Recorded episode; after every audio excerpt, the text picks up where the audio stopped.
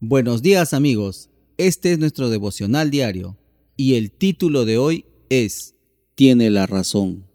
Palabra. Salmos capítulo 7 versículo 6.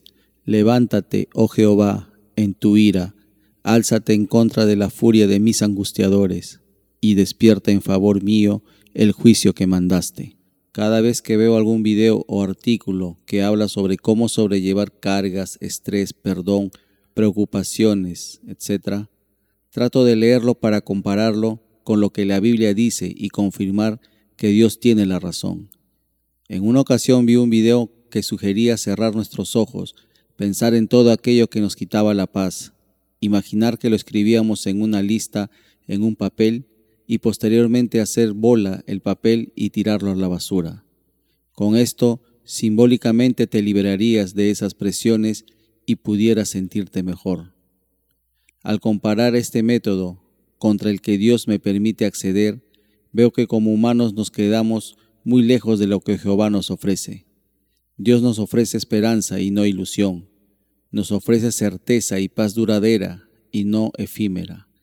Si alguien te ha lastimado, si te han hecho un daño que no dejas de tenerlo en tu cabeza y sigues pensando qué hacer, el versículo de hoy es tu respuesta.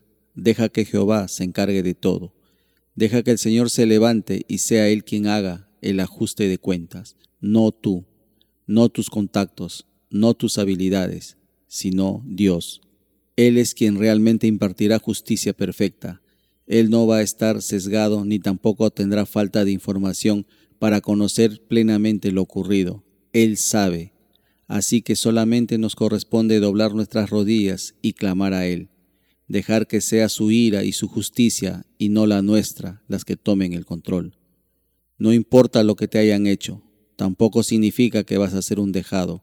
Lo que vas a hacer es convertirte en un verdadero discípulo al dejar que Dios transforme tu vida y canalice tus deseos para que sean los suyos los que te guíen y controlen. Ven a Él y pide por su paz. Si quieres intenta el método que describí anteriormente, pero personalmente me quedo con mi esperanza en Jehová. Imagino que tú también te darás cuenta de cuál es el mejor. Ahora terminemos este tiempo especial de devocional haciendo una oración. Padre amado, me pongo a tus pies y te pido que pongas paz en mi corazón. Pongo mi esperanza en ti y mis deseos de venganza junto con todos mis enojos y corajes, te pido los quites de mí. No quiero ir en contra de tu voluntad. Guíame y yo seguiré tus pasos. Gracias, Padre. Hemos orado en el nombre de Jesús.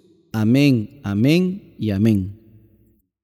Bueno amigos, nos reencontramos mañana en el siguiente devocional. Que tengan un bendecido y victorioso día en Cristo Jesús.